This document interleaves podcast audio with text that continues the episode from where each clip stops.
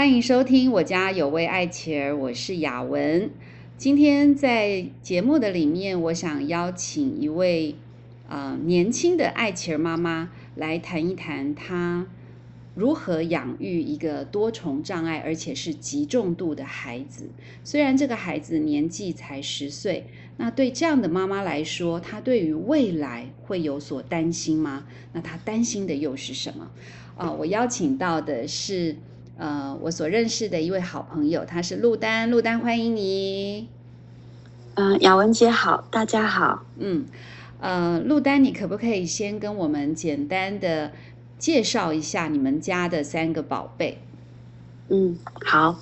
呃，我们老大恩义，他是爱妻儿，嗯今年十岁。嗯呃，然后老二，呃和老三，他们都是健康的小孩。是，老二今年嗯、七岁，啊哈，然后老三一岁一个月。嗯嗯嗯呃，所以陆丹，因为你有三个孩子哈，从你嗯生下孩子之后，好像你就变成家庭主妇、全职妈妈，对吗？对对，嗯我觉得这个这个剧本呢是常常在爱琪儿家庭里面听见的，就是呃原本都是职场上的呃女性，后来因为生下爱妻儿之后，身份就改变了，变成全职妈妈。好，那呃可不可以稍微让我们了解一下？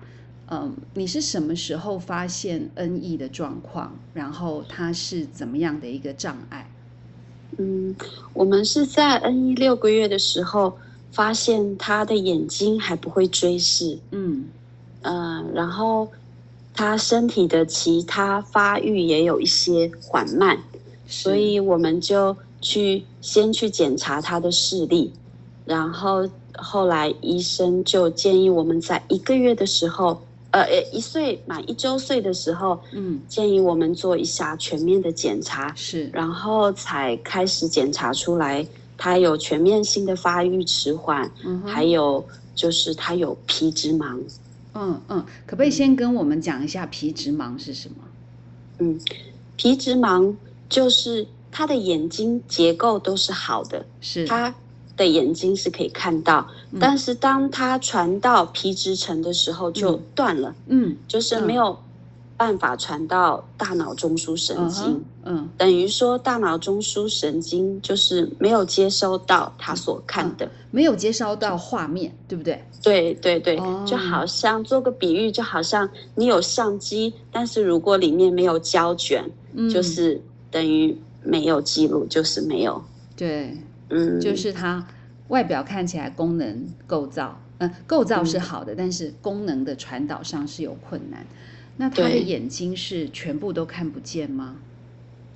对他的眼睛全部都看不见，嗯，除非就是很强的光，嗯，比如说他在很暗的地方突然进到一个有很强光的地方，他才会有一些的反应。那不然的哦，话，他的感受就比较没有感受和反应。嗯，那嗯。他除了视力上面的障碍，其他的呃发育迟缓的现象是在哪些部分产生？嗯，其实 NE 其他方面，因为它是全面性的，嗯，所以嗯、呃包含他的认知，认知，然后他的表达能力，是。以及他肢体都就是严重的迟缓，嗯。而且我们 N E 是属于极重度的，嗯，所以他到目前为止他还不会站，嗯。也不会呃走路，嗯，然后坐的话他可以坐，但是就是呃稳定性不好，嗯。容易嗯、呃晃动，啊，或者是嗯突然就倒下去是是是，其实还是蛮危险的哈。嗯，可不可以稍微讲一下十岁的他的体型有多大？哎十岁，他现身高大概是一百二十六公分，然后他的体重已经快接近三十公斤，哦，所以 呃蛮重的。大家要想象一下哈，嗯，这个孩子一百二十六公分，三十公斤，然后他的移动是需要父母全部来协助。嗯，好移动移位啊，帮他移动从呃这个床上到呃轮椅上好了，好呃嗯轮椅上到车上，好这些全部的每一个呃包含吃饭、上厕所、洗澡，所有的身体上的移动都要靠大人全部来处理。对，嗯，所以除了他的呃眼睛有视觉上面的接收的困难，然后他的呃智力上面的困难，他没有办法说话，然后他没有办法行动之外，他还有什么其他的症状吗？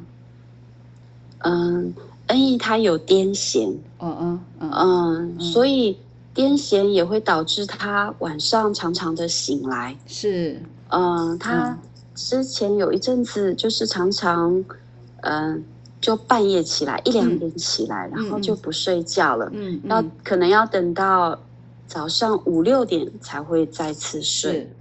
是是，嗯所以他的睡眠也是一个呃不稳定的状态。对，睡眠很不稳定。那对你来说，你觉得照顾他的困难是什么？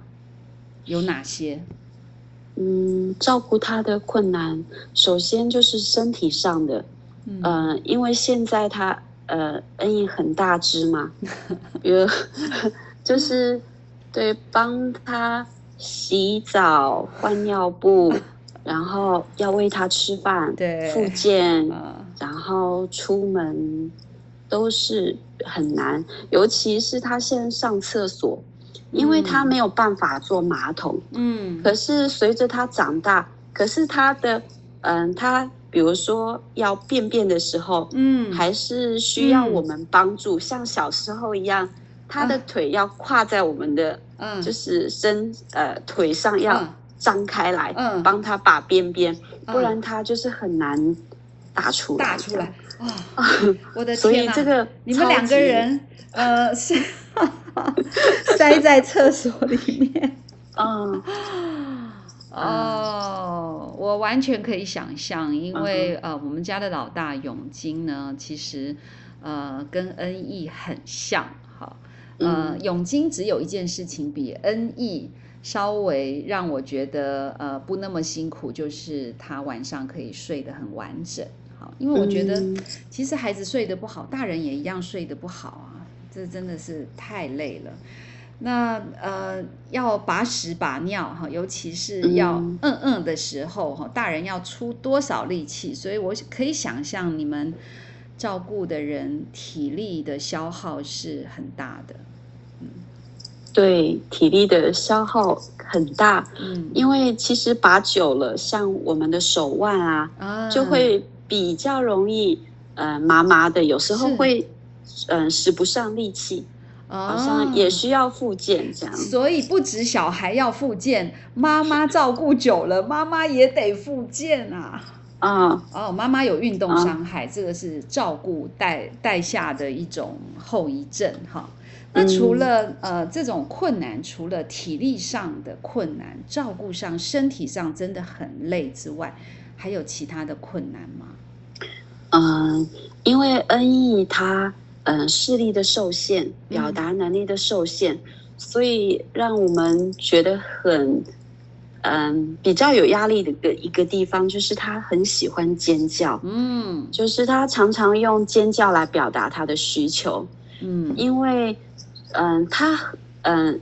看不到的关系，所以他常常需要有人陪伴在他身边，然后跟他无论是肢体的互动，嗯。或是呃话言语的互动。嗯嗯。那如果当你一离开的时候，他就会尖叫。哦。嗯、OK 对，所以这让我我们压力还蛮大的，嗯。因为在家里常常叫的话，其实很怕吵到邻居。对。呃、因为像就是有一次我做饭的时候，嗯，那嗯刚好爸爸还没没有回家，是然后呢，那没有人照顾恩义，可是我还是要做饭，因为弟弟还是要吃。是啊嗯，可是当我在忙的时候，恩义就一直尖叫，叫得很大声。是最后呢，我还听到就是突然不知道是从哪一户邻居传来的声音，他就很大声的说：“你为什么一直要让你的小孩这样尖叫？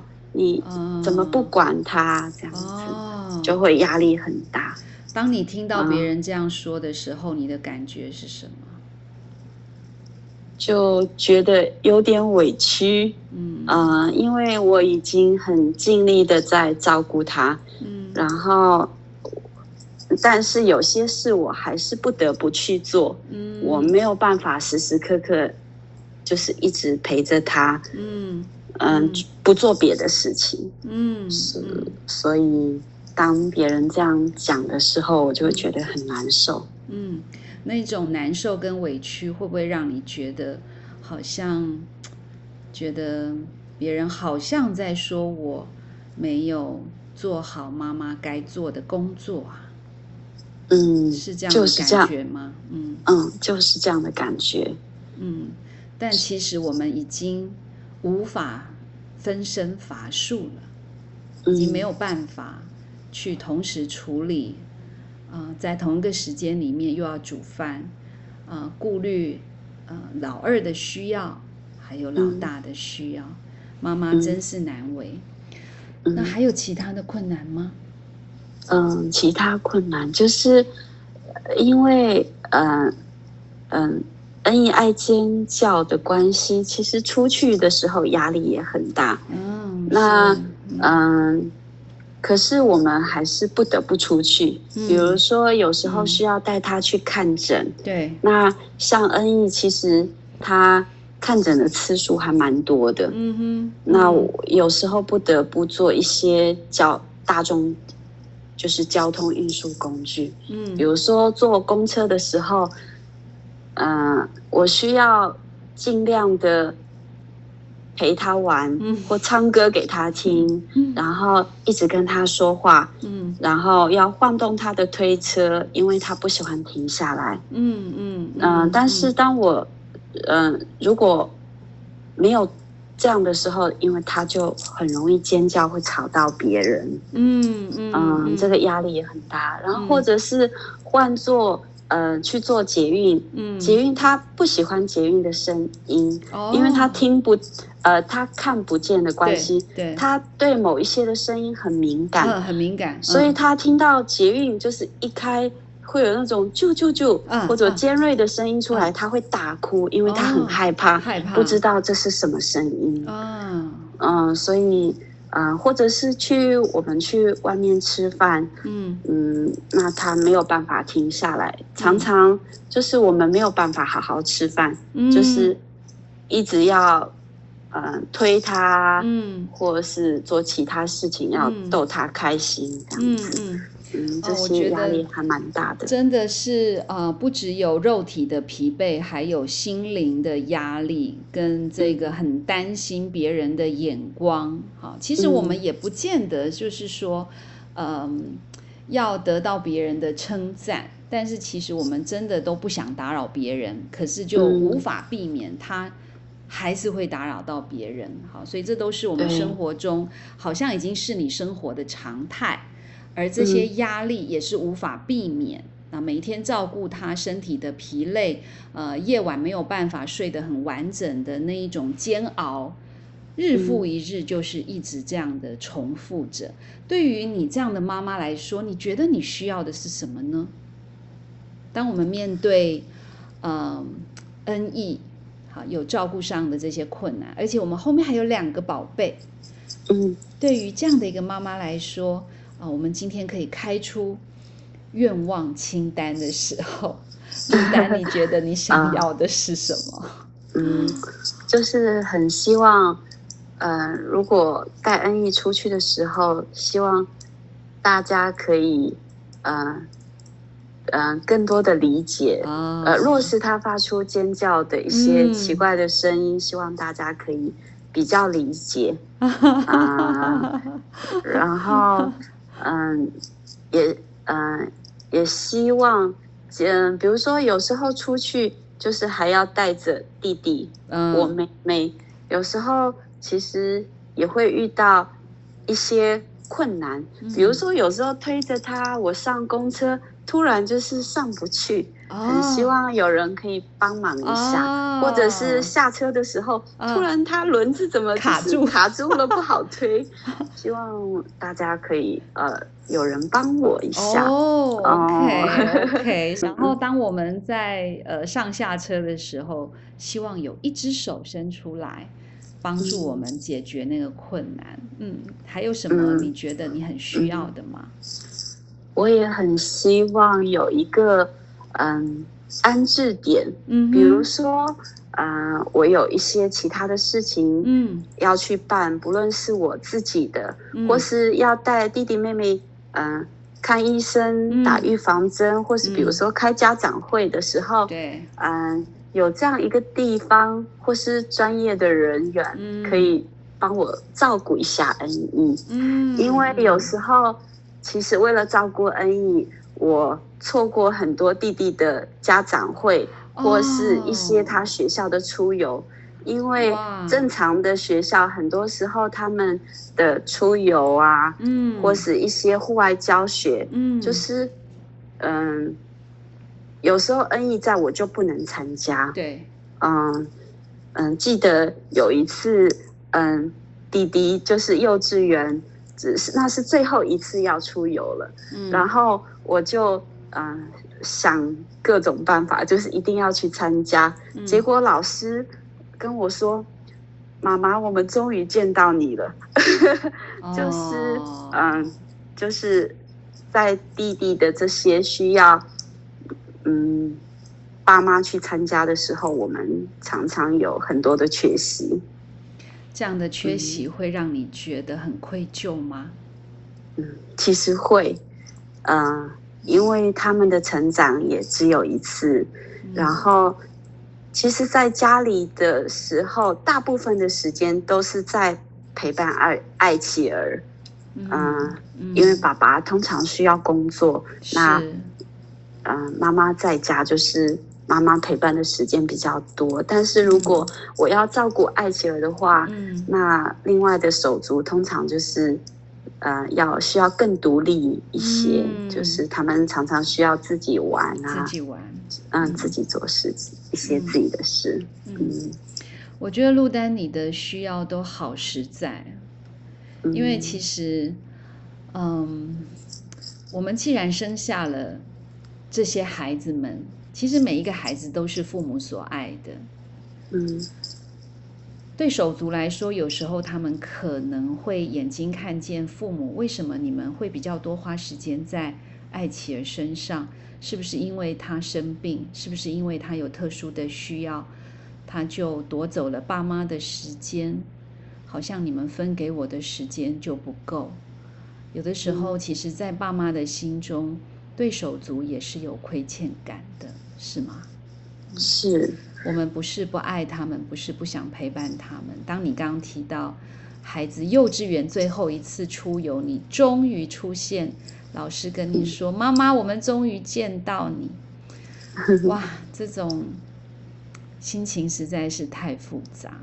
嗯所以，如果你有一个你啊、能够交托的嗯帮手，来协助你短暂的陪伴爱妻儿，就可以让你有时间去陪老二跟老三，对吗？你刚刚想要说的，嗯。对我很希望有这样的一个地方，嗯，或是嗯，就是专业的人员可以嗯。帮我，哎、随时我可以嗯。就是有，就是可以去做一些很需要我去做的事情，嗯。这样就可以把恩义也可以很就是很安心的放在那里，我也可以很安心的就去做，嗯嗯。嗯陆丹，当你这样说的时候，我其实心里面觉得很舍不得，就是，嗯，好像当我问你说你的需要是什么的时候，呃，你还是很想要全力的去满足孩子的需要。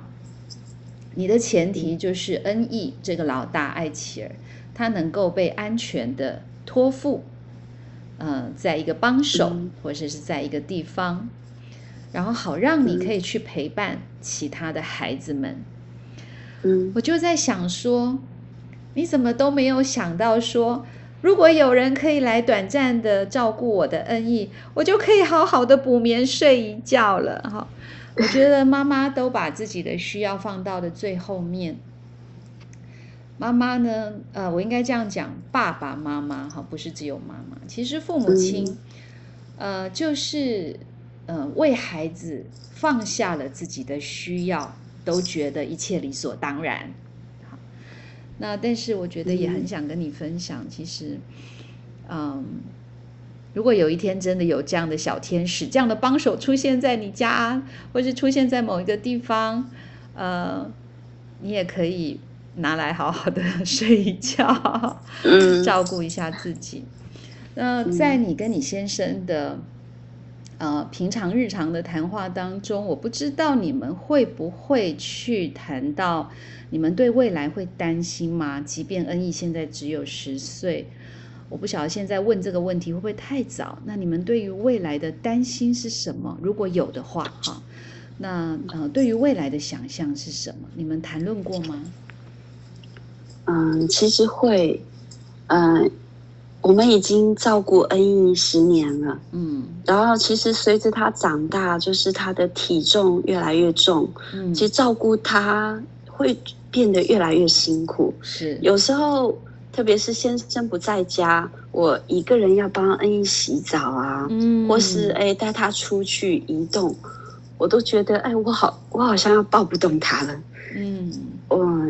所以我就会跟我老公讲到这个问题，嗯，然后嗯，我们两个就会想到，哎，对啊，若是有一天我就是我们抱不动他了，我们照不能照顾他了，那他要怎么办呢？嗯，啊，就会考虑到这个问题，嗯。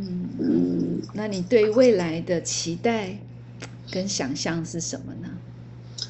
嗯，就是很希望恩义可以找到一个很能够嗯接纳他，嗯很好的照顾他的这样一个安置的机构。是。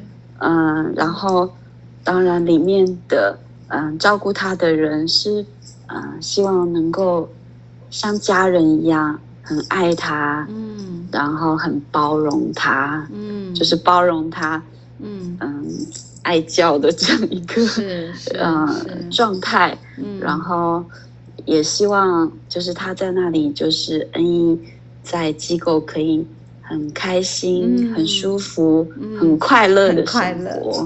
嗯，对，我想对父母来说，我们都希望我们的孩子是健康的、是安全的、是快乐的。嗯，我想这是每一个父母共同的期待。也许，嗯，陆丹你不晓得哈，在我们我们现在居住在大台北区，大台北区已经是台湾，呃，相对起来社会福利啊各样的资源都比较充足的地方。但即便我们住在这里，这边的十八岁以上的成年爱妻儿，呃，中重度的，好，我们特别来讲这些中重度的孩子。只有百分之四点二有机会进到机构被安置，这样的数字其实很低。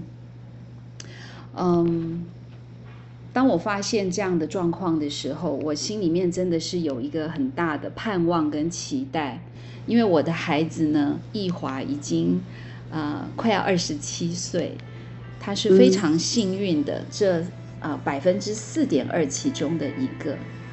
可是当我看到这个数字的时候，我想到的是那百分之九十六在做什么呢？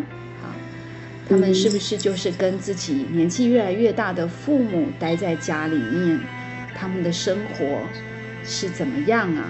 他们的体力状况又是如何？他们的生活、他们的社交，嗯，都好吗？嗯，真心期待不止陆丹。你的愿望可以达成啊！我真是希望可以有越来越多的父母亲啊，都不要再那么的嗯，好像感觉没有盼望，好像安置这件事情似乎是所有父母心中最大的一个沉重的负担。跟压力。嗯，那嗯，今天在节目当中呢，很开心可以跟陆丹妮一起来分享，呃，照顾恩义的甘苦谈。嗯嗯，我想透过这一集的节目，如果你听见了我们的分享，而你身边也认识这样的跟我们一样，跟我跟陆丹一样，我们都是爱琪儿的家长，你可以把这一集的节目分享给他，祝福大家，呃，都能够成为传递爱的人，也祝福所有的爱琪儿家庭的父母不要失去盼望，要嗯找到你身边可以聆听。可以支持你的好朋友，祝福大家，也谢谢陆丹，啊、期待大家继续的锁定我家有位爱琪儿，拜拜。